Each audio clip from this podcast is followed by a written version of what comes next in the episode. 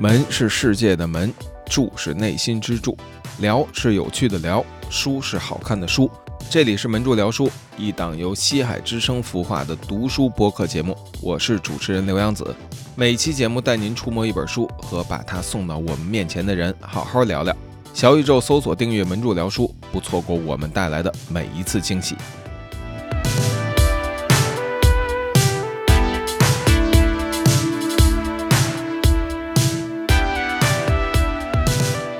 大家好，欢迎收听二零二三年的第一期门柱聊书啊！经过了几个月的休整，我们在二零二三年重新开始了。今天的这期节目呢，坐在我对面的是独立漫画家陆冉，请陆冉跟大家先打个招呼吧。大家好，我是陆冉。陆老师是我们的老朋友了啊，属于西海之声的朋友可能还记得，二零二一年的五月呢，陆老师曾经呃做客西海，跟我们聊过。当时刚刚开启不久的这个全职创作的生活，然后呢，为什么把陆老师请来了呢？是去年年末、今年年初的这段时间，呃，陆冉连续印制出版了三本自己的漫画作品，正摆在我们面前的桌子上。一本是旧漫画，然后括号 until 二零二二；一本是相反的人，还有一本是鹏鹏变成了一只猫。呃，这几本的作画、设计、编辑、装帧、印刷、发货，这个方方面面，对吧？等等等等工作，都是自己 DIY 的，非常的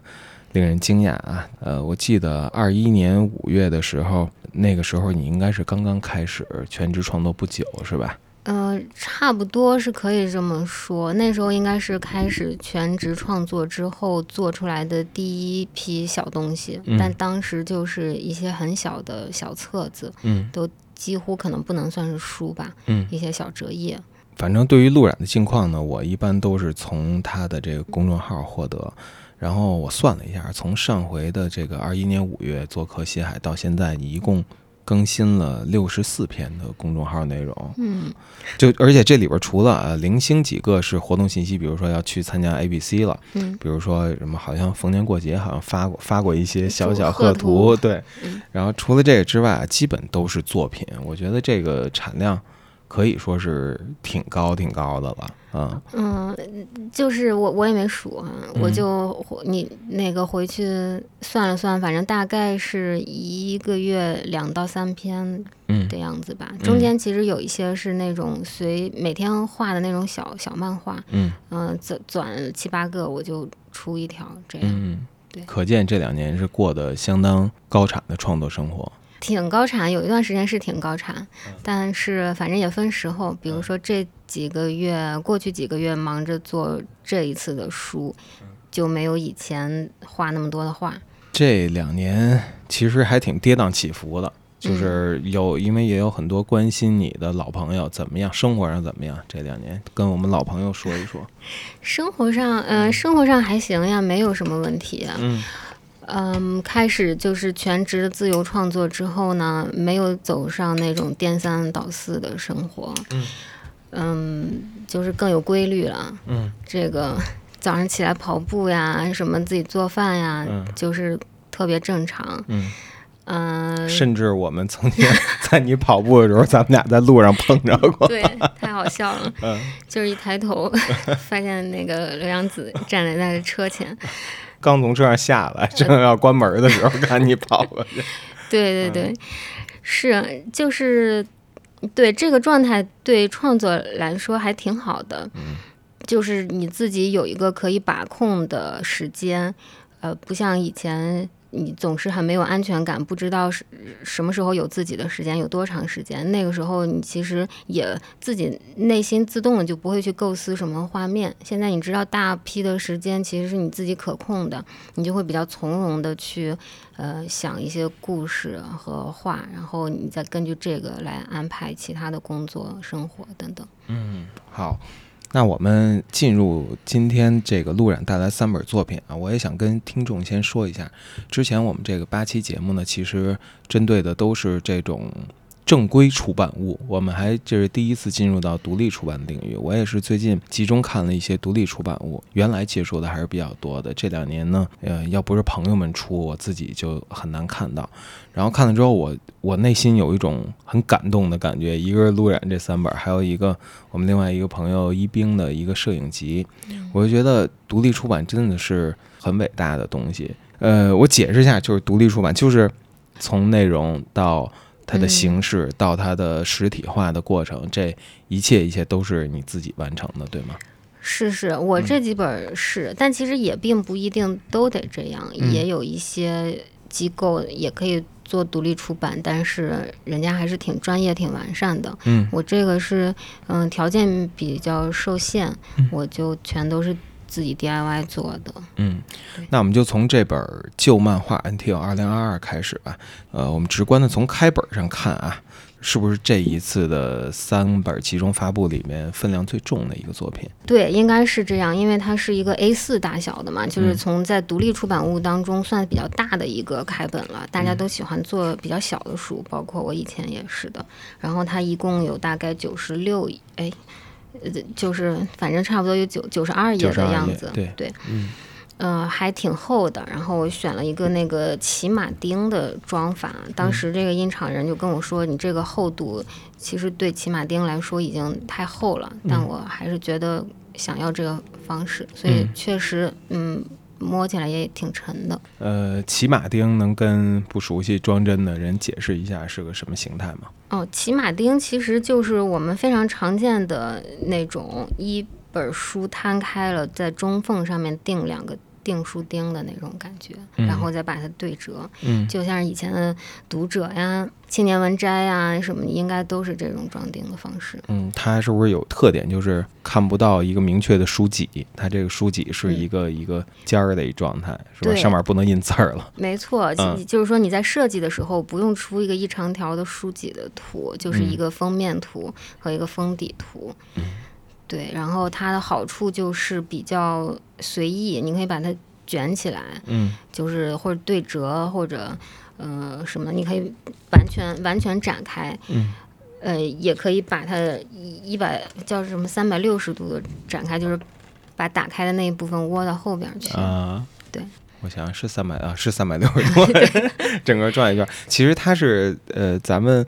可能有比较多当年杂志阅读经验的听友们会能想象到那种很最最大量的那种杂志的方式，大家对待这种好像都很随意，卷起来什么。拿起来打什么 扇打人，对，拍蚊子，拍蚊子、扇，然后还有什么在裤腿上拍啊，什么敲 敲节拍之类的，它可以说是一个日常生活的一个常见的一个角色啊。嗯，这次这旧漫画选的是什么时间段的作品呢？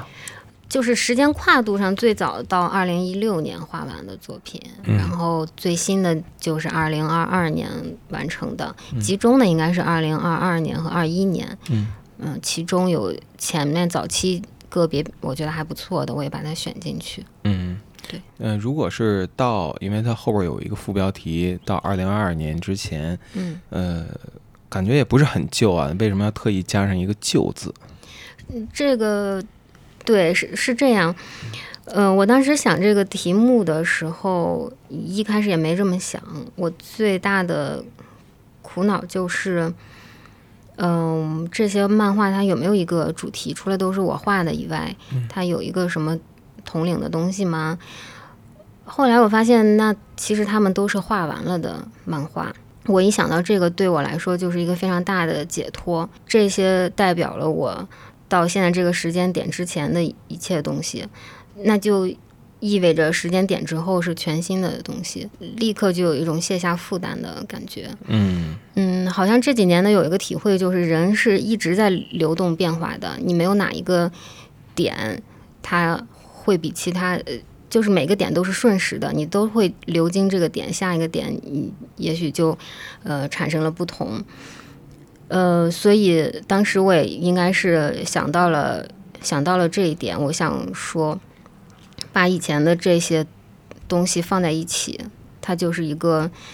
呃旧旧的，就是画完的，我就不用再呃想着它给我一个什么样的负担了。其其实，哎呀，不用嗯简简单说，我如果给它叫什么最新漫画集，我第二天我起来看，我要是哪哪一篇觉得就是不太好的话，我心里面就过不去，我就不想看这本书了。但是你想，它是旧漫画，它只代表你的过去，其实就没有这种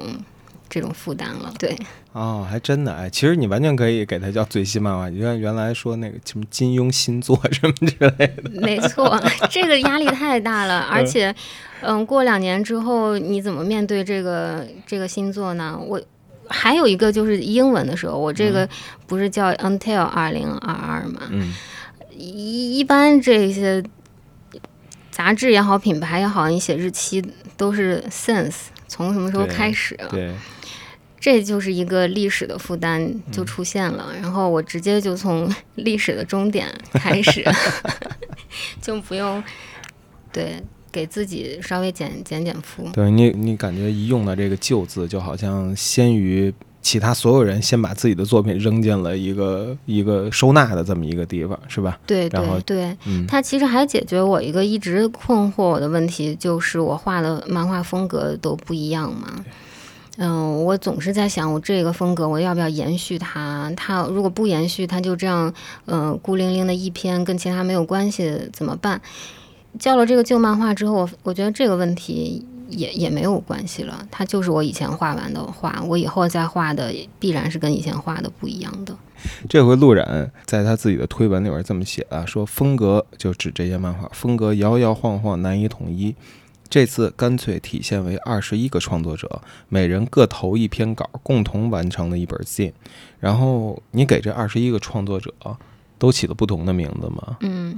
都是什么样的？就是它其实就是在封面上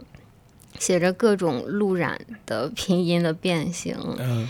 其实猛的一看是看不出来的，嗯大家会觉得上面有一些奇怪的。英文字母，但仔细看的话，就比如说有路染，嗯。大写的路染，小写的路染，L 点儿染，嗯。陆染点 L 对，L 点儿 R 点儿就是，还有把这个就是了。陆染的拼音里面 L 变成了，R 变成日 太阳的那个日的，就是一些这样的东西。嗯，乐勿路日安染，对、嗯我就是看到这封面，我一看这块儿就乐了，我说这真是陆染式的 幽默。那你在这个二十一个作者之上，其实你还有一个角色，你是这个这二十一个作者的编辑。你在选的时候会有什么困难吗？这倒还好，没有特别大的困难，可能就稍微有个别的想了想要不要放进来等等，其他的都还好。我就是大体的看了一遍，嗯觉得我喜欢的就留下来。嗯呃，这个没过程没什么难的，后面把它怎么样排成一本书，这个书从完全没有概念到出来，这个过程还稍微有一点困难。设计吧，可以嗯说是。讲讲这部分，你自己还是设计师，对对对，这个呢，我我其实根本不会设计，没有平面设计经验。以前呢做的书，嗯，被人说的一点就是太 DIY 了，就粗制滥造，跟那个什么手工一样。嗯嗯，这次我其实挺想努力，就是把它设计好一点儿的。嗯，我也问了一些朋友，比如说那个阿基，还有我的朋友 Kiki 朱朱文琪，他们都有帮我做那个，给我提一些意见。呃，我先想了这个二十一个作者嘛，有了这个概念之后，我想那我就做杂志的样子。呃，二十一个作者，每人它是一篇杂志，里面有二十一个作者，那每个人风格不同，这就是很很正常的。那我就照着杂志的样子去做。我一开始在电脑里面做，阿基突然跟我说：“你这个电脑感太强了。”他说：“我觉得你的东西还是适合手工的感觉。”嗯我想说，那好吧，那我就做手工。我家里有一些那种彩色卡片儿，很像小学生用的做做手工的那些，我就拿它出来。你现在让我说，我真的嗯、不知道是怎么做出来的，但我有一个体会，就是他帮我澄清了一个平面设计的误区。我一开始以为那些设计师拿到一本书之后，肯定他都是先有一个大的提纲，就想出来了，我们这本书用一个什么理念自上而下的，所以它目录应该是这样，内文应该是这样，啪啪啪，我想到他会先有一个这个提纲挈领的东西出来。但我真做的时候，我发现根本没有这个东西。你是在解决每一页问题的时候，最后形成了全部给你导向了一个一个方向。我最最先好像就是把这个封面设计出来了，二十一个漫画上面挖了二十一个洞。我给大家形容一下这个封面啊，就是一个淡蓝色的底，然后上面有二十一个灰色的块块，像二十一个瓷砖，呃，不规则的拼贴，或者是呃没刷墙上没刷的二十一个方块，大概是这种感觉。嗯嗯，对，这个其实我就是拿一张蓝色的卡纸，上面彩呃刻出来二十一个方块，下面又衬了一张灰色的卡纸，然后把它一起放到扫描仪里面去扫描的。哦，对，有了这个封面之后呢，里面的页码呀之类的，我全部都开始用这种先在卡纸上打印出来，再把它剪下来，再贴上去，再扫描这样的过程去做的，逐渐就形成这种风格了。呃，还有一个其实就是设计软件，我也不不怎么会用，我是都是用 Photoshop 做的。Photoshop 它其实没有那么智能，它不太能对对齐，呃，它总是会有一些轻微的这个不对齐的方式。我我我想那个我既然是拼贴的，就也不用对齐了，嗯这就解决了这个问题。嗯，反正你自己也一直都很喜欢这种这种手有手工感的进的这种东西，是吗？确实是，嗯对我对这种彩色卡纸非常有感情，嗯不知道为什么。嗯，中间比如说十八、十九页有一个那个有一篇叫眼泪的成分的那个，当时我就是捡了一堆剩下来的没用的蓝色方块，不是封面裁掉的吗？本来这页根本不知道怎么过渡，后来堆了一下，发现这些蓝色的方块其实就很像眼泪，嗯我就把它堆在一起，放在扫描仪上扫了一下，然后这一页的就是题目的过渡页就出现了。哦，基本上每隔几页就会有那个圆珠笔涂改的痕迹，从一开始就有一个涂改，就是说这个出品好像是二零二二年，呃不是印刷二零二二年十二月，然后有一个圆珠笔痕迹把二二划掉了，写了一个二三，然后把十二划掉，写了一个一。对对，这并不是一个真正的更正，是吗？这是一个设计的时候想到的东西。一半是更正，一半是设计吧。是因为我这个书它有一些字是，呃，直接打印出来再扫描的嘛。我如果要改个字的话，我其实不是直接在电脑里面改，我得再打印一个，再扫描一遍。我当时先做了一个样书，是计划十二月就去印的，发现来不及了。呃，印厂说得这个阳历年后。我就回来直接给它划掉了。嗯其实也是，呃，当时拿到那个样书之后，我觉得稍微还是有点干净，应该可以再多加点东西，所以中间我又加了一些手写的那种标注。嗯，这些标注包括每一篇最后的部分会打个括号写一下这这一篇是用什么样的材质画出来的，比如说是墨水啊，还是钢笔啊，还是铅笔啊，嗯。这些都是样书做完之后加上去的。啊，这个还有点像我们看展的时候，他会在作品下面写上他使用的工具，会会是从这儿来的灵感。对，肯定是，呃，我肯定很熟悉，就是说，呃，当代艺术展览他们都会标媒介嘛。嗯我我一开始没有这一步，后来我想说太干净了，要加点东西的时候，我很自然的想着要把这个加上去。其实它一部分解释了我这些风格为什么不同，因为你用毛笔画出来的和用硬笔画出来的自然就是不一样的。我想说，那这是跟我的设计理念是一致的，所以我就把媒介这个信息补充上去了。嗯，对。我看你那个一句话，我觉得特别好，就是说希望可以大家就是随便看，到处看，不要小心翼翼，然后说品相品相完美的书才是不完整的书。嗯，对对，是的，嗯、我有我也会买一些那个独立出版物嘛，嗯。呃，回家之后不知道怎么放，我是个特别不仔细的人，我经常乱放东西，嗯，对那些书挺不好的，嗯我想说，那我自己不要搞这么紧张，我弄一个随便一点的东西，而且我这个漫画确实也不是那种特别高级的内容，我真的希望它是一个那种大众读物，像以前我们看漫画书一样，可以随便翻的。你如果说把它拿回家好好的放起来，这个不看的话，那。我觉得这书就白印了。嗯，我希望大家能抱在手里随便看，坐在垃圾桶旁边看什么之类的。嗯，就像以前看那个漫画杂志一样。对，嗯，而且路上还根据这个画了一个小小的广告漫画，我觉得那个漫画，我觉得那漫画特别混，叫。妈，我的书呢？然后这个过程整个特别，就是我觉得还更跳出了你这些作品，就整个是一个魂故事，就是一个 路人给大家讲讲那个漫画怎么来的。偶尔会出现这个犯浑的冲动。嗯嗯，那个我这个书，因为我后来还有刚才设计上没说一点，就是样书做完之后，我又在上面包了一个特别破烂的塑料袋，放进扫描仪，又重新扫描了一遍，所以它现在封面上看着有一个，呃，有一些奇怪的塑料袋儿的痕迹。嗯这样一看，真的是一本儿就是破破烂烂的东西。嗯嗯，它可能很像以前的超市给的那种宣传宣传册，册啊，嗯，那种东西虽然已经很多年没见过了吧，但是以以前家里面老堆着，经常就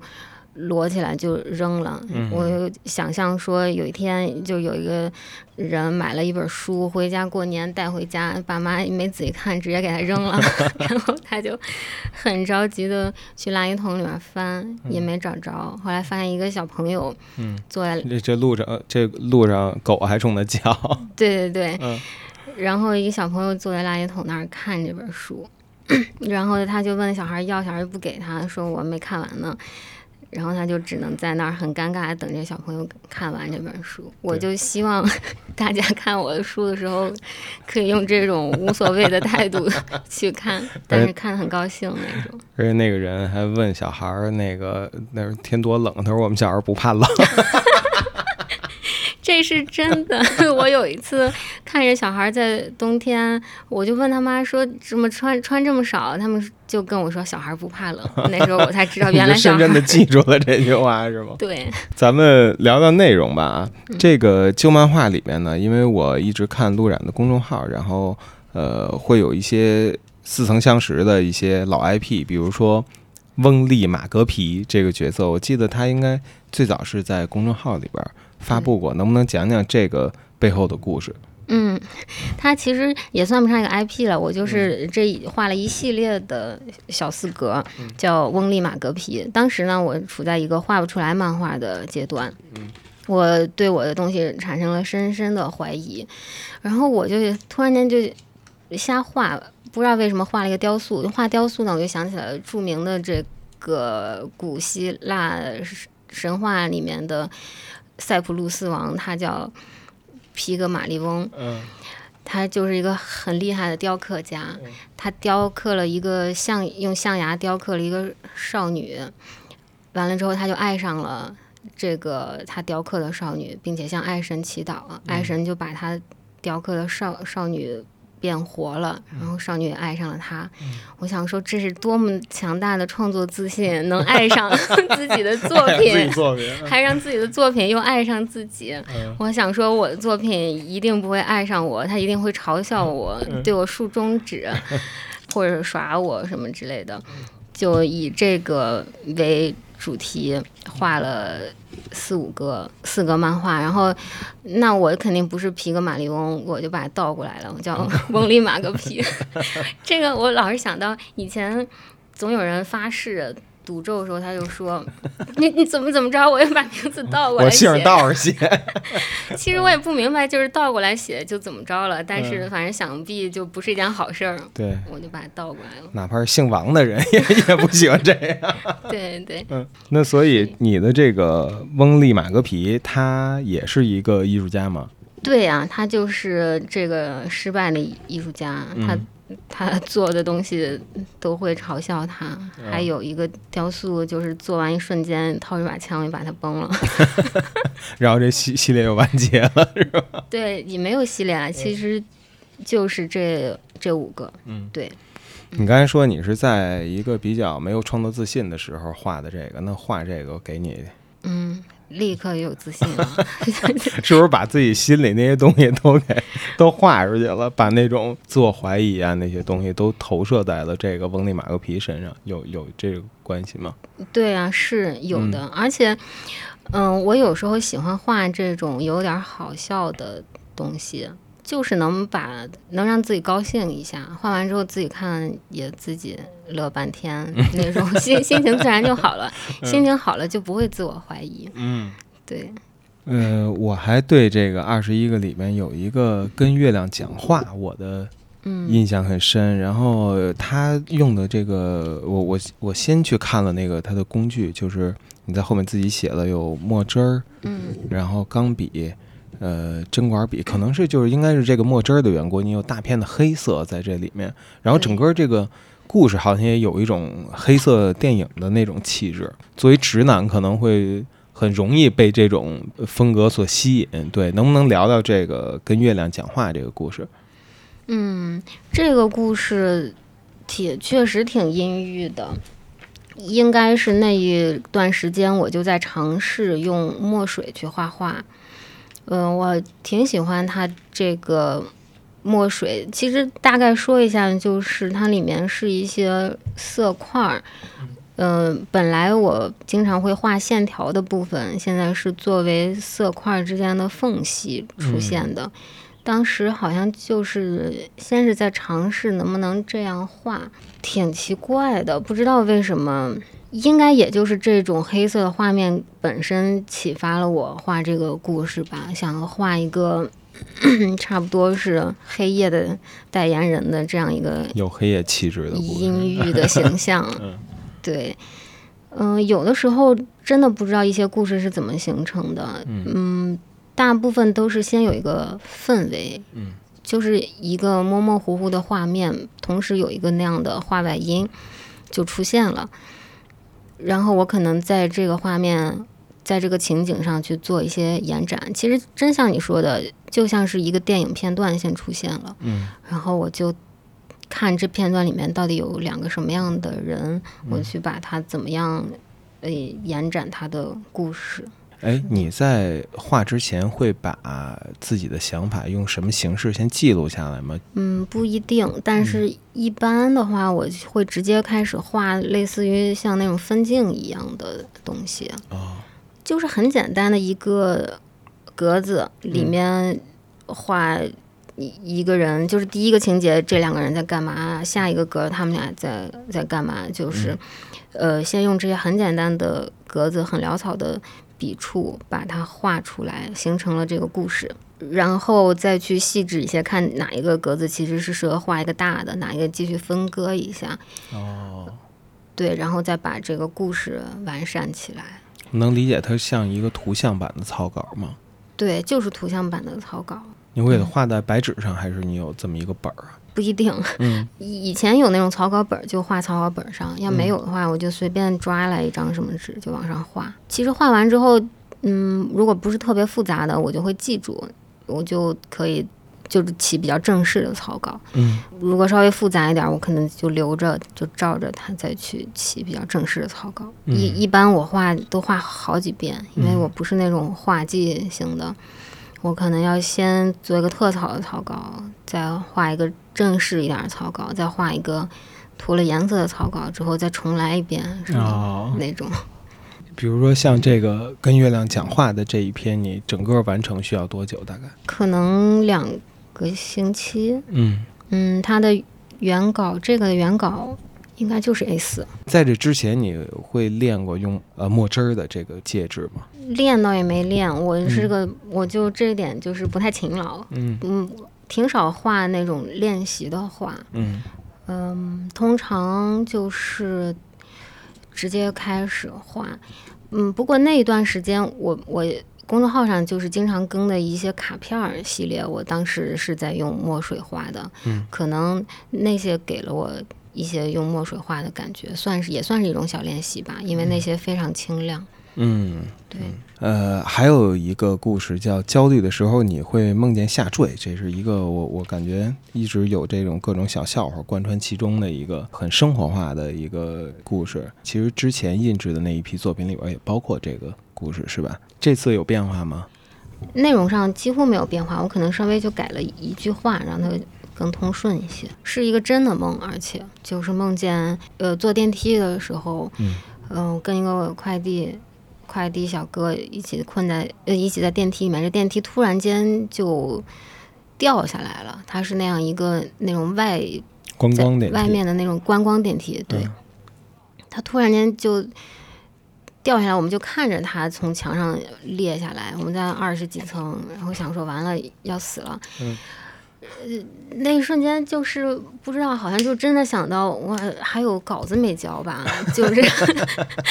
然后想着说不能死啊，然后我们就使劲的撞这个电梯，就这电梯就没有落下去，而落在了下一层的阳台上。嗯，我们就活了下来，就是这样一个梦。对，但是这过程中贯穿了很多生活中的呃小趣味、环境的声音、都市的声音什么的都都在里边儿。嗯，对，看起来特别有生活感。你因为你刚才也说了，你觉得自己的风格总是跳来跳去，总是特别不一样。我我从那个你从这个题材上也有这种，既有那种很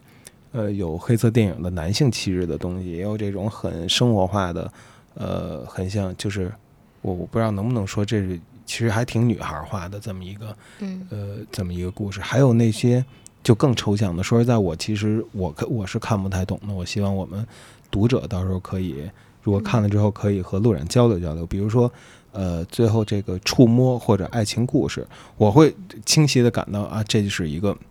女性漫画家的女性叙事的这么一个作品。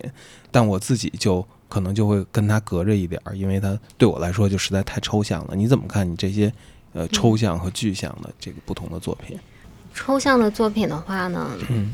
它就是更像在描述一种感觉。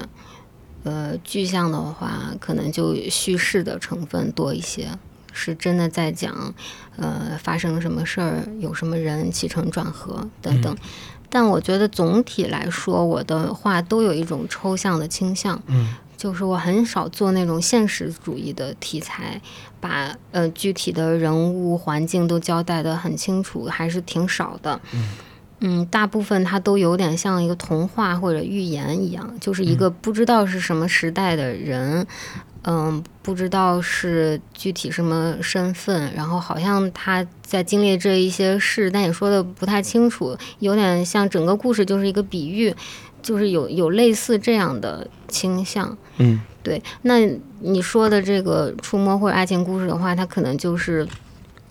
把这个倾向发挥的比较明显的。嗯这个其实，嗯、这篇我真的挺喜欢的。当时，嗯，画的时候呢，我也是不知道画什么，我就画了一只手跟一一个手帕或者是一张纸巾。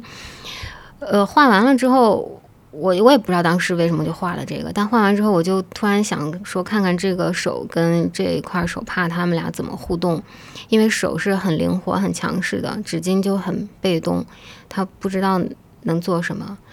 呃，那它其实就让我想到某种关系，一个比较强势的人和一个比较弱势的人，然后手就跟手帕进行了一一一系列的互动。这整个过程中，我自己都有一种那个触触感在里面。嗯，我就在想，这只手它之后除了这个，嗯、很平凡的手帕之外，它可能会再去触摸很多其他不同的东西。等到他摸完了各种各样不同的东西的某一天，他会不会突然间想起来以前触摸那块手帕时候的感觉？这就哦是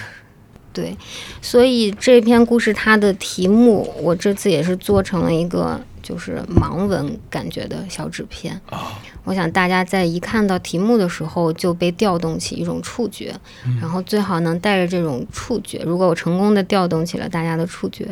然后就带着这个触觉去看这一篇漫画。嗯。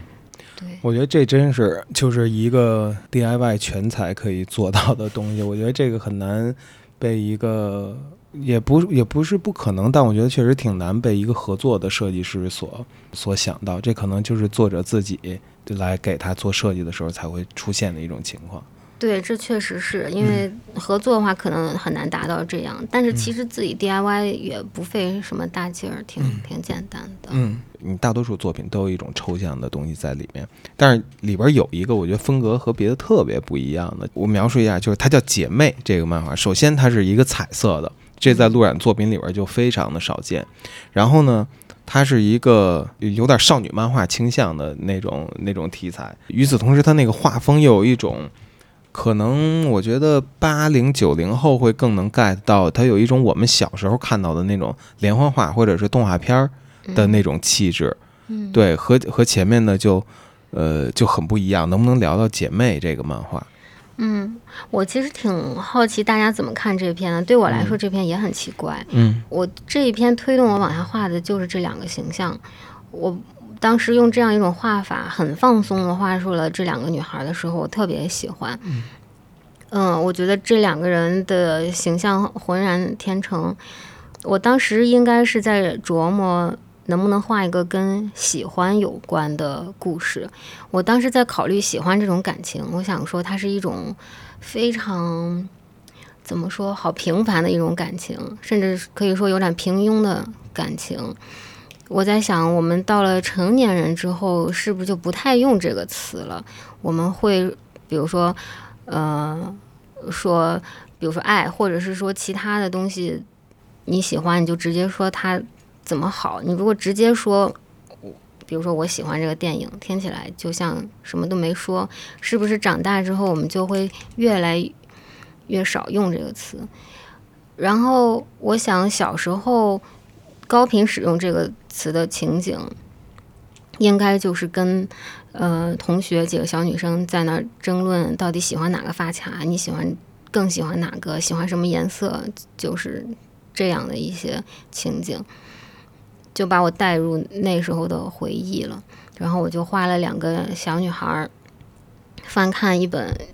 就是那种少女时尚时装杂志的过程。嗯，对。嗯，同时也就画出了这两个形象，应该也是一个很综合性的画面跟内容跟画风结合在一起出现的东西。嗯嗯，不知道有没有回答问题？我是特别喜欢这，可能这也是我能看懂，因为这个，比如说像刚才那个手帕故事，对对对，手帕故事，我在你没有介绍之前，我没有理解到。那一层，然后哦，我可不可以先说一下，就是如果大家觉得没有理解的话，这很正常，因为那是纯粹非常私人的表达，我私人的表达方式跟我私人的情感，别人看不懂是很正常的，它并不是一个知识性的东西。嗯，比如说你看不懂是因为，嗯。你不了解这块儿或者什么，你的都都不是，就是因为它是一个很私人的东西。嗯呃，然后这个女孩的这个姐妹呢，她其实描述了一个我也很熟悉，也把我拽回到那个可能十四五岁、十三四岁的那样的状态。然后我像一个同龄人一样看着这两个小女孩在就喜欢这个议题翻过来调过去遮着个儿的，呃，进行着这个。情感的又又有情感的跌宕起伏，又有他们俩的激烈讨论，然后他们俩的场景没有变化，但他们俩的感情发生了几次很剧烈的转折。对我整个会觉得，会觉得会觉得特别有意思。对对，我当时画的好激动呀！他们俩吵架的时候，我也就嗯非常很激动。对我后来又画了一个小男孩，在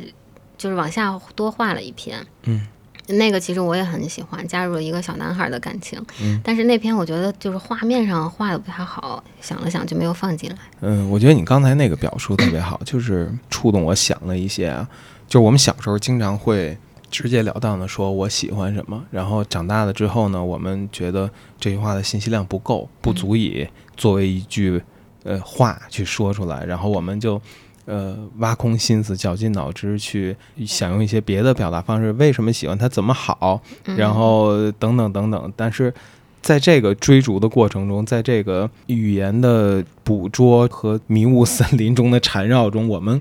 可能已经失去了当年作为一个小孩儿的时候，简简单单的说出我喜欢这东西，我喜欢那东西的那种感情。对，嗯是的，对，然后这个故事呢，其实以一种又童趣又又又，其实这感情还有点复杂，对，以这种方式去讲了，去去围绕这个话题讲了这个事儿，所以我是挺喜非常喜欢这这一个，嗯，然后这画风也挺逗的，我觉得，我觉得有一种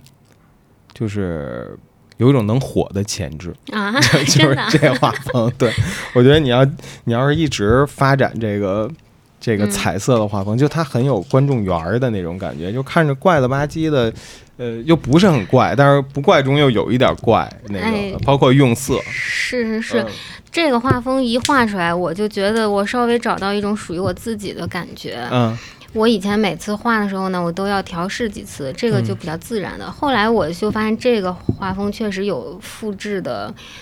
可能性，就是嗯。它有自我生产的这个潜力。嗯后来我把这个有其中有一篇叫《一朵小花》的，嗯原来也不是这样画的，我也又重新画了一遍。所谓的画风，其实我一般避免这个词啊，但是还是比较好用，就就说画风吧。嗯然后我也就是用了类似这样的画风，嗯但可能稍微有点不一样。嗯嗯，对，这个一朵小花，这个也可以，大家也可以注意一下啊。我们刚才聊了这么多作品啊，也林林总总，一个一个的。我想到你在推文里边自己写的一句话，说虽然这些漫画跨越多年，但有的主题反复出现。你觉得你反复出现的主题是什么？反复出现就是悲伤，嗯就哭哭啼啼的各种，就是这样哭和那样哭。嗯还有就是爱情，嗯应该是这两个反复出现，还有一些就是关于自我，我是谁，我怎么跟别人相处的那个，可能稍微复杂一些，但是非常明显的，我觉得就是悲伤和爱情。悲伤和爱情，就是如果让你定义这一本儿形式上有二十一个作者的这本漫画书的深层的一致性，你会用这两个词吗？嗯、那可能不会，嗯深层的一致性，我觉得是就是关于一个人怎么体会他自己吧。嗯，还是有点抽象。旧漫画这段我们聊到这儿，朋友们，我们进段广告，休息一下再回来。读书之时，手边需要有一把美丽又趁手的杯子。家居品牌忽必的奶浴杯系列大受好评，我很喜欢，或许你也会喜欢。您可以在本期节目简介中找到淘宝链接，在玉兔杯、贝壳杯、闪电杯三个款式当中选购属于你自己的忽必奶浴杯。然后在晨光凝固的阳台上放一把舒服的躺椅，在面包和书的旁边放一杯冒着热气的咖啡，享受阅读，享受生活。和淘宝客服表明门柱聊书听友身份，将立即获得五元立减券，同时也会获得优惠包邮条件。也邀请你和我一起关注忽 bin 的小红书和微信公众号 H O O B I N，他们贩售可靠又好玩的东西，感受着平常生活中的快乐与美。更多消息请查阅节目简介。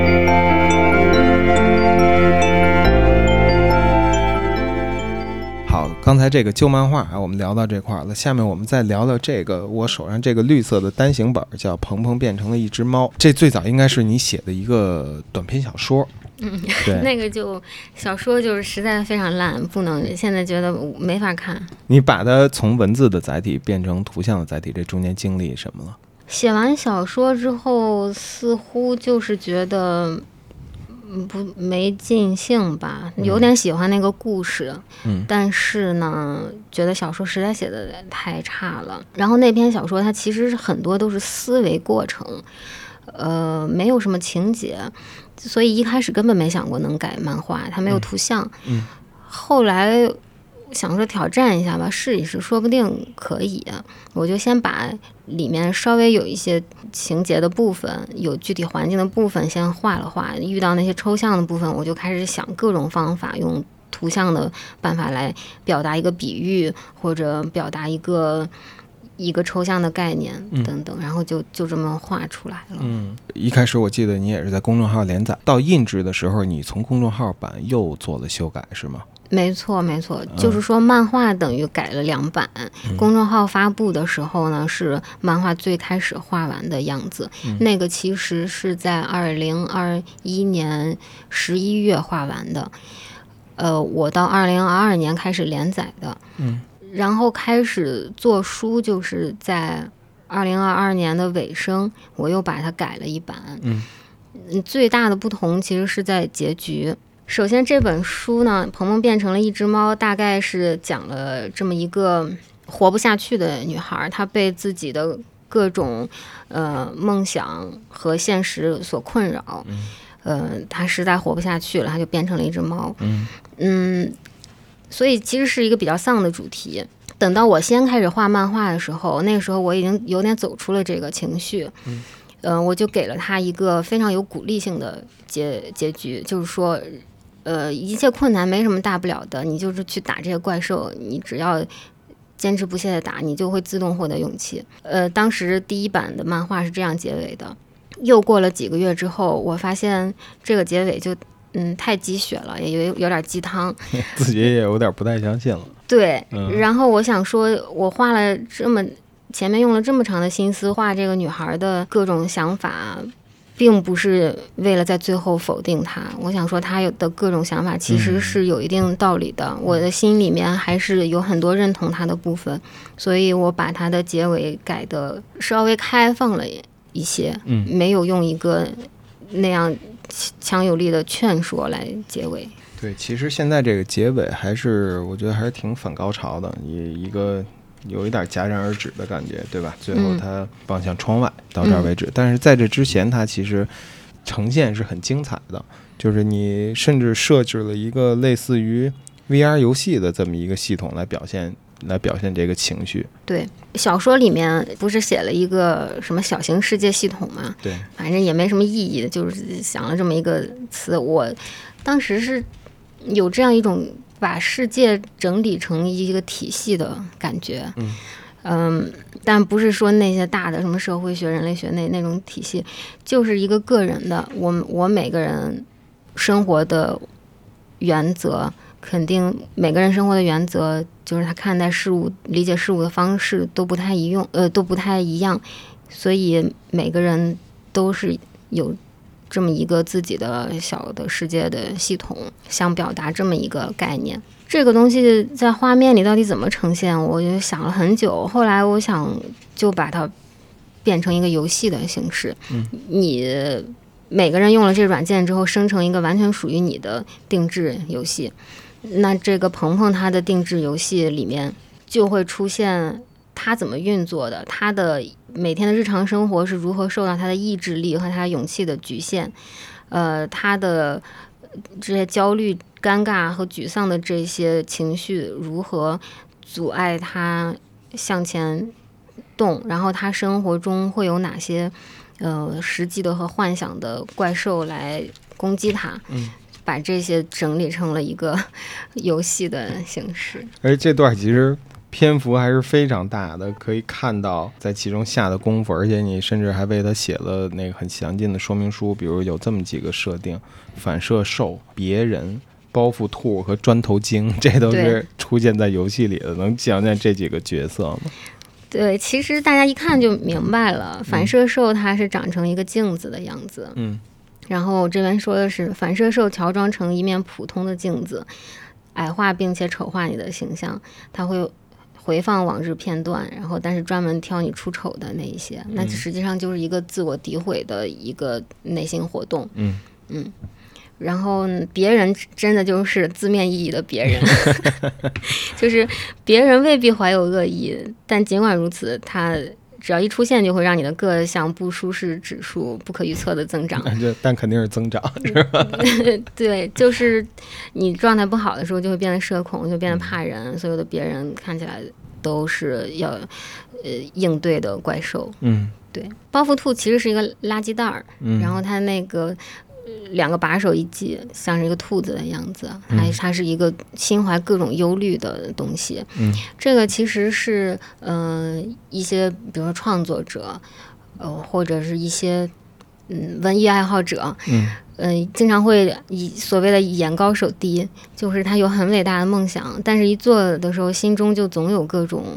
嗯忧虑、焦虑，他总想说这做不好怎么办？嗯呃等等，这些就是心理包袱比较重。对，包嗯袱兔，对。包袱兔。这砖头精呢？砖头精就是一个不断给你递，他砖头精就是一摞砖头下面两条腿，他不嗯断给你递他的砖头，嗯，你就要帮他搬，然后他还会不停的长高，这嗯就是你的工作呗。工作不想做但却必须完成的一些事情。是的，对，后边还有一些设定啊，大家到时候可以拿到书的时候自己看。因为我就是最早读了你的短篇小说，然后后来我又拿着这个画，我又对着看了一遍，其实挺吸引我的，就是你如何把你描述的那种生活给具象化，这个很明显是一个都市生活。嗯然后我再联系上，像我记得上期你在我们西海节目上聊，呃，当年那个有很多看展的这种很难受的时刻，就是大家都在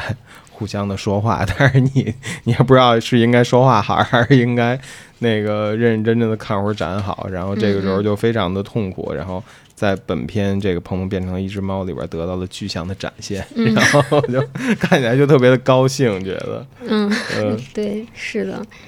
现在没有这种负担了。其实，嗯你有的时候呢，就觉得那是不可逾越的负担。嗯以前真是每次出一趟门回家得躺一晚上嗯才能缓过来，嗯。现在似乎好了。这里面还出现了，感觉是这两年，呃，疫情造成的一个很特别的一个生活元素，就是跟朋友一起出去露营。哦，对，对，这应该原著里边没有写到过，但是这次还给画出来了，活灵活现的跟一帮朋友约了，没错应，该是秋天的，没错，是吧？能对，这怎么来的？肯定有一真实生活吧？没有，嗯，我当时露营开始火吧，我又不怎么出去露营，我他的火的那个方式呢，你让我觉得就是就是很明显的，大家在追逐一个东西。嗯当然，就是露营绝对是有益身心健康，这确实对心情好。可是大家一窝蜂的在做这个事情的时候呢，嗯哎，总让我觉得哪里怪怪的。嗯我把它用在了这个场景里面，嗯，我想把露营大家带那些东西大概的画出来，嗯配合上鹏鹏他其实在这段说的话，就是他对一切世俗的东西不屑一顾，嗯，然后那个时候的画面的镜头就是一个一个的去拍，嗯，野餐上垫儿上的所有的东西，想。然后，但其实他没有提到任何对露营本身的评论，嗯这就是我想用画面和文字来衬托的一个对比。嗯，看着的时候就产生了一种有点可疑的那种感觉，这个生活有点可疑的感感觉。对你有这嗯种感觉吗？有啊，就是 就你这页 就是看完看完就是这种感觉。对我我就是这是我觉得一个单独的故事，嗯，特别好的一点就是相对没有那么的抽象，就是它里边有一些和现实生活连接的机理，然后会。呃，把创作者自己对生活或者对人生的一些思考和回忆都可以加在这里面，就是他对这个故事是有一个衬托作用，无伤大雅，表达一些作者自己真实的想法，然后看起来会呃，对我这种普通读者来说会有一种很亲近的感觉。然后我有一个呃，就是问题啊，因为你画的短片很多，但是像这个呃鹏鹏这个，你没有给他收到旧漫画里面，而是给他做成了一个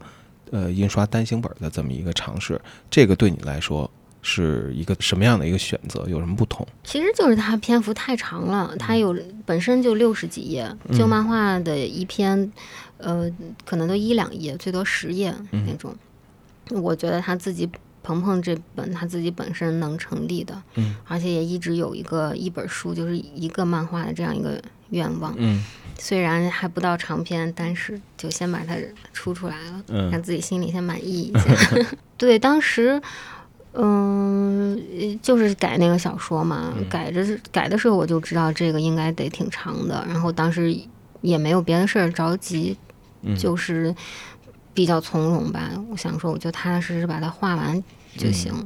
这个装帧设计也是自己做的，对吧？对，这个看起来好像没有像旧漫画那样用太多的呃这种设计的技巧在上面，就是对和比较平实的给它做了出来。对，嗯很普通的一本书的样子。那如果对这个感兴趣的话啊，到时候我们可以看看陆冉的这本《鹏鹏变成了一只猫》。接下来我们就说到这个呃连续三本出品的第三本书了，《相反的人》。然后这个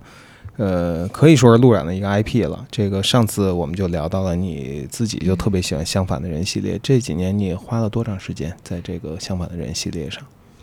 嗯，相反的人现在一共有，我想想，九十九十几篇收进来的，但是画实际画完的肯定是超过一百，我删掉了一些。然后每一条可能花个一小时的时间去画，嗯，所以算下来可能就是一百多个小时吧。啊，不不一定啊，我大概估计可能是这样。对，跟那个不熟悉的听众也介绍一下，它基本上是四格漫画，但有的时候会扩展到八格，也有时候会缩减到两格的这个嗯，篇幅，但基本上是这么一个体量。然后呢，这个的开本儿特别有意思啊，就是它像一沓，嗯、知道那种账簿店里边卖的那种支票本儿，或者报销单的那种那那种票本儿，它它的大小就是四格漫画这么大的大小，右侧的页面是画。然后翻过来之后呢，是一句中文的评点，然后这句点评呢，有时候会会来自这个相反的人里面的三个角色，有时候来自小反，有时候来自丁格，有时候来自雪人儿，然后还有的时候会是一个来自真实世界的一个隐语。嗯这样呢，每一页的这个正反两面，它其实构成了一个完整的形式。我想问问你怎么构思的这个设计？嗯，这是做书时候才有的设计，一嗯开始就是只有这个四格。嗯呃，连题目都没有。其实，后来呢，我想是先加了题目，然后其实每一个四格，我总觉得它的主题是不是可以，嗯、强强化一下。嗯嗯、我稍微有一点儿怕别人看不懂，嗯就不知道我到底在画什么。但是你直接概括中心思想也不好，嗯呃，再加上这几个人话多了呢，你真的有时候觉得他们有自己的性格，脑中就开始想说，哎他他看他会怎么评论他自己这件事情。我就想起，尤其是小反这个人，他经常阴阳怪气的那样一种语语气，嗯、我有时候会带上他的那种语气去，嗯、唧唧歪歪两句，嗯这样就把每一个。就写了几条出来，我想说那应该行，我就把每一条都去，都有每一条都去问问小反他怎么想的，他没想法我就问问丁哥 你怎么想的。对，然后就这么产生了。那还有的并不是来自于他们三个，而是一句真正的隐语。对，那时候可能就是我那段时间我想的，我看的书就突然给了我启发，我觉得用这儿太合适了。其实，比如说我在做这本书的时候，我在看呃一本叫做《湘南》。就是一个日本作家叫安部公房，他写的一个小说，那个里面就有观看和被观看的这么一个描述。正好呢，里面有一篇有一个小反坐在马桶上，他觉得有人在看他的那一篇，嗯那我觉得这就是天然的机会，我就直接把安部公房里面关于观看的一句话写写在了上面。你小时候看过蔡志忠的漫画吗？我其实是看过，但是也没有太，嗯，我对他的画面很有印象，具体的内容印象也不是很很深。啊，这个就是后边那句评语，就是会让我想到我小时候看蔡志忠漫画，他就是每一个小故事的最后会有一个单独一格，就是也不在就不在格里了，就是里面的一个角色，然后会说一句这种点评的话，感觉作用上有点像啊。嗯我感觉还真是你通过你刚才阐述，我觉得确实是有一种提炼主题的作用，但是又不是那么傻了吧唧的说给你讲那些中心思想，就是你通过看了那一句话，你发现哦，突然悟到了什么，对，突然更理解了这个话里的一些内容。对，跟那个呃听友介绍一下啊，这个相反的人，它是一个结构非常简单的一套四格漫画。它的主角叫小反，然后他的脑袋是一个屁股，然后他还有一个朋友叫丁格，他脑袋是一个大 dick，然后还有一个新角色是吧？是雪人儿，我记得当年还没有出现这个角色，对，他怎么来的？嗯呃，小反本来应该是个混蛋形象，嗯。他就是搞各种破坏，嗯。呃，但是随着我的发展，我在他身上寄托了越来越多的感情，我对世界的看法也在改变。我从嗯原来一个非常可能比较什么 cynical 的那样的一个态度，变得越来越乐观，嗯越来越热爱生跑步活，带来的，热爱生活和所有的人。嗯我想，那他就有的时候太正了，他就他变成了一个现在是非常善良的嗯人。我觉得偶尔还会有一些不好的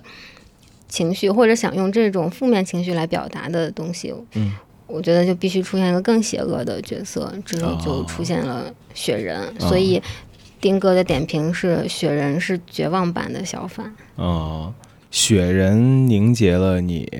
正在你身上消失的一些 cynical 的东西，然后把它们结晶在他身上了，对对对，嗯但是他其实出现次数的确也不多。不多，嗯他的出现应该是这样，到后来他自己，嗯、又稍微发展了一下。嗯，哎。我不知道，就是如果一直画四格漫画，因为每一个四格就是一个故事，一直画四格漫画，他们的自己的性格也在发展吗？我觉得是在发展，我以前嗯也不理解这个事情。嗯我听别人讲讲他的故事啊，讲他的人物，他说啊，这个人物的，嗯、性格他自己会发展。我心里面想，你就扯吧，你这不是你写的吗？但是后来画着画着，我觉得就是这样。嗯你你就画着画着，你心里面就就会去想他这个人他该怎么想，而不是在问你自己怎么想了。嗯他肯定其实也是我的某一部分，但是呢，嗯、我还有其他的部分。可是，在他这个人物身上，我把那些部分摘掉了，嗯那他就是作为这一部分形成一个比较完整的性格。嗯、我在各种事情上，我都只问这一部分他怎么想，那嗯可能就形成了这个人的形象。嗯，这个开本最好的一点就是可以直接插在那个牛仔裤的屁股兜里边儿，可以随时随时带着，在地铁上翻看，呃，也是比较适宜的。它的、嗯对对，它比那个比手机还要好翻一点儿，可能。嗯，对对嗯对，是的。还有一个就是我画的时候，也就是这样一条画的。我拿来一张 A 4纸，把它分成四份儿，然裁成四条，横着画。嗯所以我有的时候一些呃构图的构思，也就是这么横着来的，所以其实挺难调。我其实可以上面两个格，下面两个格排成一个方块儿，但是。嗯偶尔有几篇那样就不行，所以我必须得把它恢复成这样横条的形式。这个相反人这里面有九十多个是吧？基本上已经包括了你已经画完的所有的相反的人。现在还在继续画这个系列吗？暂时还没有，呃，但是一旦有想法，应该还会继续再画的。嗯呃，因为这次做完之后，大家就挺喜欢的。我，在书展摆摊儿的时候，嗯。好多人就是边看边笑，我也很开心。对，不管是开本儿还是它结构，它的它的这个这几个主人公的形象看起来都是很令人开心的一个小本儿，所以我们也特别，我作为读者吧，也特别希望能接着画，然后能出第二部、第三部，那么一直画下去。嗯，对，谢谢。好，你这两年除了这个画漫画之外，还会做别的事情吗？就是工作嗯写稿子，嗯，嗯，也会接一点画画的活儿，哦，就是还是会写稿是吧？写。这也是我一个问题，就是当你呃离开这个文字编辑工作，然后开始全职做做漫画家，进入这个生涯之后，会不会在你使用的这种表达工具上有一种有一种转换？就是比如说不是，嗯，觉得不适应使用文字了，更适应使用画画，有没有这种情况？我我觉得，呃，一长时间没写字的时候也要写，稍微都会需要有点进入状态，嗯，呃，都都会需要进入状态的过程。有有一点你说的那种，画画的时候思维就是全身的感受力比较强，但是呃，思维好像会变得比较简单，嗯，思考问题有可能会变得没有那么深，所谓的，嗯呃，这个都是呃跟写字不太一样的。写文字的话，你就要好好的去想一个事情，你要把它前前后后都说得很清楚。嗯，其实这个就是我一直在想的，跟语言有有关的一个事情。然后我在那个《鹏鹏变成一只猫》里面，也就是会会提到这个，就是语言表达真的，我觉得是一个非常难的事情。大部分时候，你脑子里面有一团想法，就是一团云或者雾一样的想法。嗯，你最好的你就是能把这团云雾直接装在另一个人的脑子里面，你只要想试图给它弄出一个形状来，它就会有一些损耗。嗯它就跟你原来的那个感觉不完全一样了。然后你拿文字去表述的时候，就是这样一个给它形成形状的过程。嗯，所以你得非常谨慎，说的非常好才行。嗯画画呢，就我觉得更有余地一一些，嗯你可以保证一些氛，就是保持一个原来的氛围。嗯，嗯，不用把这个事儿就是字字句句的给说的很清晰。可以保留一些更模糊的东西在里面。对对，嗯我一般写字的时候会更加自我怀疑。我一一旦有什么事情变成文字和语言说出来，我就有一种就是在灌输或者是强制输出我的想法的感觉。嗯画成画的话，我就没有这么大的负担。嗯我想说，我就呈现一个画面，你也来到我所看见的这个画面当中，嗯，然后你再从中主动的得到一些你自己的感受。因为我记得你在《鹏鹏变成一只猫》，还有可能旧漫画里边有一些篇目也提到，就是这个人，呃，我我总会不自觉的把他当成是你啊，就是这人想要当作家，但是他一直没有写出作品，为什么呢？因为他总觉得使用的那些词语。都不是他想要的那个词语，他只能使用这个词语，但是这个词语又被太多人使用过了，又不是他想要的那个状态。我不知道这么理解对不对？其实就是这样。你你想，我们用的每一个词语，嗯、先前都有人用过。嗯，它这个词语，我们就假设这些词语都是些颗粒吧。它的颗粒再小，它也是有缝隙的。嗯嗯，有的时候你想表达的意思就是两个颗粒中间的那个缝隙。嗯你到底怎么要把这句话说出来？其实我觉得这个就跟吸铁石一样，就是它自老是自动校正，嗯自动对齐。你你还在那琢磨你刚才想说一个什么东西，然后啪一下这边给你抛出个词，说你说嗯你是不是要说这意思吧？你想说好像也可以吧，但是又不完全是，但是他又给你吸过去了。对对对吸过去你就很难挣脱那个吸力，对，你就没办法。有时候你就拿这个词去说，但心里面总觉得有点儿别扭，嗯所以你要真正的、完全的、创新的说出你自己想说的话，那个真的非常难。嗯怎么样才能避免使用那些东西？也许嗯不至于到词语的层面，但是甚至一些俗语，你有时候一些比喻，有时候张口就就来，嗯你得。什么外面下雨了，就是马路上开出一朵一朵小伞花，这 这样的东西，就是从小嗯类类似这样的东西，它就会一直在你的脑子里面嗯出现像。耳虫一样。当然不是这么弱智的例子，就是很多话你仔细一想，你都觉得这其实并不是你想说的，而是有一个现成的东西你去靠上去了。这种有时候想到这种感觉，会有一种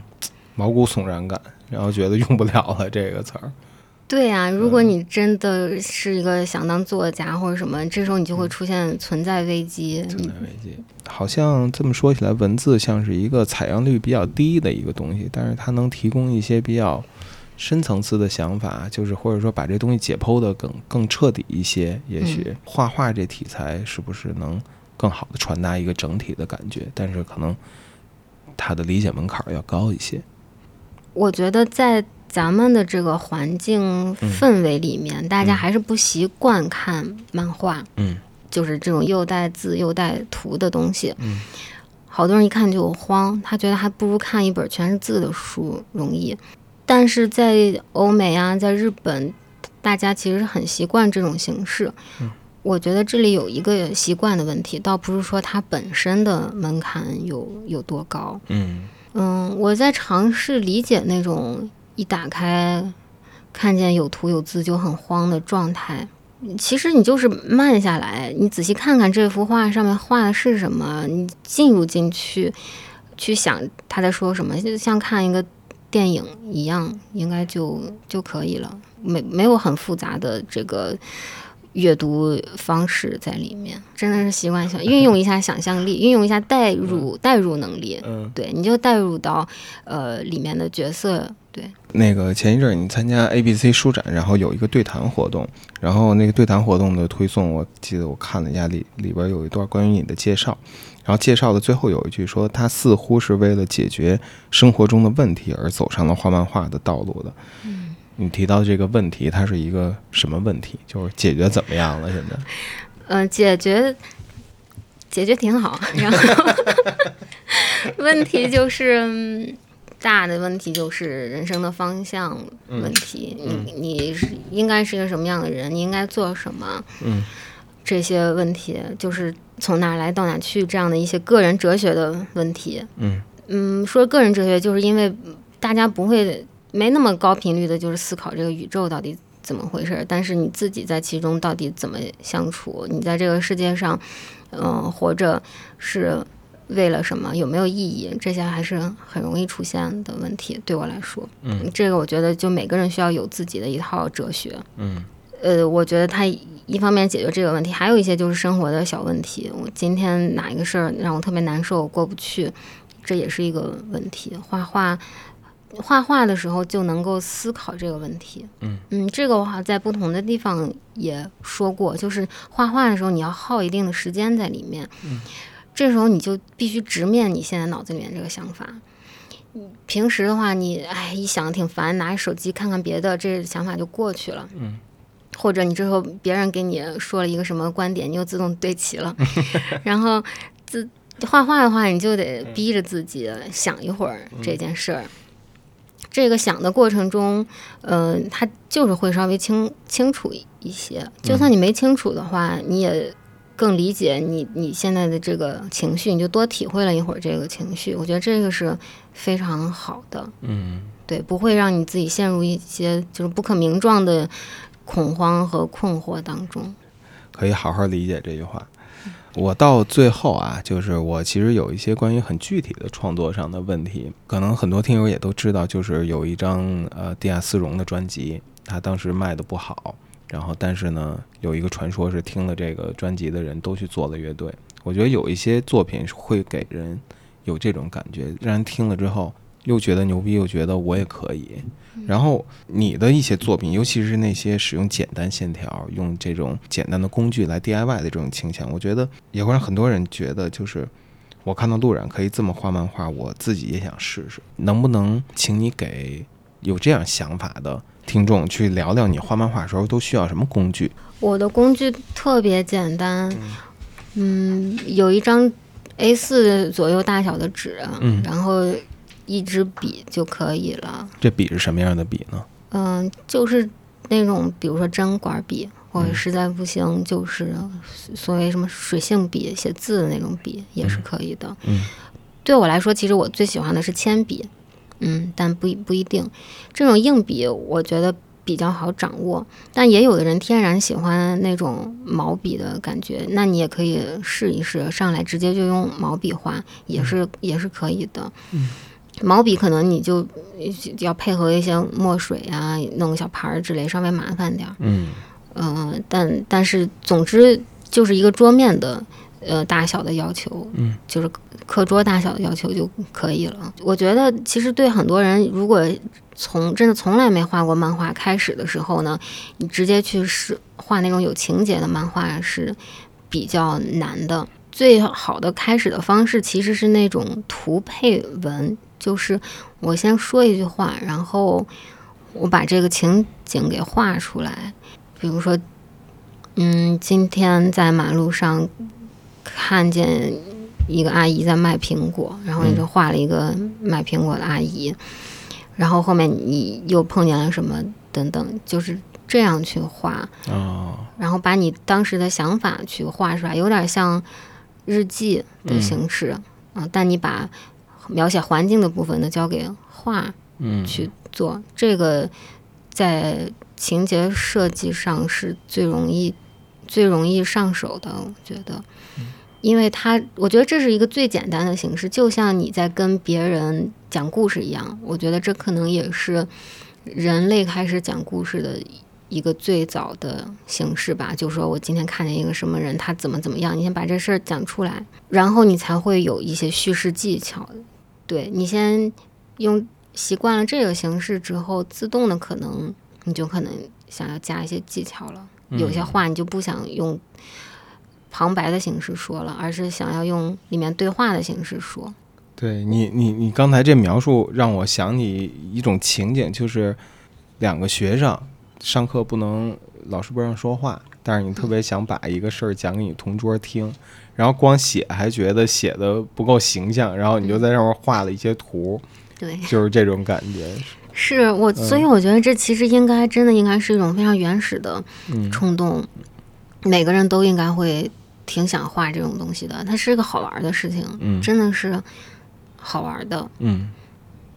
对，一般画画的时候，我都会进进入到那个人的状态里面。我如果我画一个这样表情的人，我内心肯定是跟他一个表情的，我才能把他画出来。嗯，然后同时，其实你就很想让人知道这人到底是一个什么表情，这是你想要表达的一个东西。嗯。他其实就自然就会流露出来了。嗯，哎，如果有这么一年轻人，他可能就是一高中生，然后他就是看了相反的人，就想从画一个相反的人这样四格漫画开始，让你会给他一个什么建议？其实我觉得四格漫画是很难的，很难的。嗯，四格漫画可能是最难的，因为它很像，我在想，它像那个绝句，就是四句话。就是四行四行字形成一首诗，每一行稍微有自己的一个作用，它每一行用的字数是一样的，你也不能超过四行。呃，就四格漫画稍微有这样的一些规则的限制，就是有这样一个镣铐，其他的反而没这个限制，你爱画多长画多长，它也没有一个起承转合的呃这个这个结构的要求。所以四格漫画真的，我觉得需要看一些东西，形成了这样的想法才比较好画。但但是肯定有那种就是天赋异禀或者天然有这种叙事感觉的，嗯，那那就也可以，应该没问题。对它毕竟不是像绝句什么律师那样那么那么高的要求，而且你也可以做很多的创新，没有一个成文的要求说你第一个必须怎么样，第二个必须怎么样。其实是一个感觉。对了，呃，就是你画完之后一定自己读一遍，嗯，或者过两天再读，因为你当时画的时候你觉得自己说的很明白，过两天你忘了当时那个感觉，你作为一个读者再来读的时候，你就你就会发现一些节奏的问题。这个来回几次之后，你就有这个节奏的感觉了。嗯嗯，或者让自己同桌读一下。对，但是同桌他不一定能给你建设性的反馈反馈，他可能就跟你说看不懂，就 是让你你想揍他一顿。对，呃，如果让你推荐一些，你刚才说就是嗯，最好可以多看一些，你能推荐几本？嗯，不不能，就别让我推荐，因为我其实嗯不是很常看别人的东西，嗯，这个可能是我的短板。我可以应该就是去看更多的东西，但是同时也是我不能说我啥也没看过了，是我就是不是把它那种作作为就是收集素材那样去看的，都是在生活中不经意的那样去看过的，比如说什么花生漫画啦什么之类的那种，嗯。呃，从来没有大量集中的，就史努比，嗯，没有大量集中的去看，但是你看过一两个之后，特别好的，你就会在脑子里面记住那种感觉，嗯，以前以前好多这样的漫画，四四格啊什么的，嗯，我我都记不住，你你可以找那个应该有大大量更懂这个的朋友可以推荐，好，好。陆然还是像往常一样腼腆的说出了自己真实的感触啊，然后呃聊完了这个旧漫画《鹏鹏变成了一只猫》和《相反的人》这三本书，如果我们听众想买，在哪儿能买到？嗯，我这三本的话，就是大家可以先关注我的公众号，找到其中推送这三篇的那一篇，然后他就会给你链接到我的微店。嗯。可以卖这三本，相反的人和鹏鹏其实第一版的印刷已经卖完了，但是我很快会加印。嗯，对，很立刻就会开这个购购买，就是重新上架。嗯，重新上架，大家可以到那个推送里边找找。这个公众号是陆冉，呃，是拼音的陆冉对，，L U，然后空格 R A N，大家搜一下就能看到了。他的头像是一个把自己的身体卷成了一个倒着卷成了一个球的一个女孩，对，对能这么描述吗？是是是的，我还有最后一个问题啊，嗯。下一步计划是什么？我一方面就还是想继续画一些短片，它能很灵活的反映我的一些想法，然后同时就想也画一继续画一个长的作品。对我觉得这个对于我静下心来好好做事是很有促进作用的，需要这种比较大的创作让我进入状态。嗯，对嗯。我要补充一下，刚才说那个鹏鹏和呃相反的人卖完了，旧漫画还有，并不是因为旧漫画不好卖，是因为旧漫画印的印的比较多，嗯。对对对，因为工艺比较复杂，所以对，这也是独立出版会遇到的一些具体的问题。对对我可以，其实这也可以跟听众讲讲，就是工艺比较复杂一些书，在下印厂的时候，它要求的印数会高一些。呃，对，这两个不是一个方式印的，呃，有这种传统印刷机，嗯，它就涉及到要开版，嗯，呃，我到那印厂去看了，就是你的每一页，它会给你印到一个大的那个金属的板上，这个版只能用一次。开着板只，比如说你只印二十本的话，那这个版就很很浪费嘛，它的价钱也高，所以一般的起印量就会呃更更高一些。鹏鹏和呃相反的人是呃数码印的，数码印它其实就没有开版的这个要求，嗯，它相对来说就灵活一些，我就印的稍微少一些。嗯，有志于这个做一些 DIY 的出版啊，呃，独立印制啊，这个这方面的朋友呢，也可以在我们的节目下面留言，看看陆老师有空的时候就跟大家聊一聊。嗯，谢谢那个刘洋子，嗯，非常高兴来。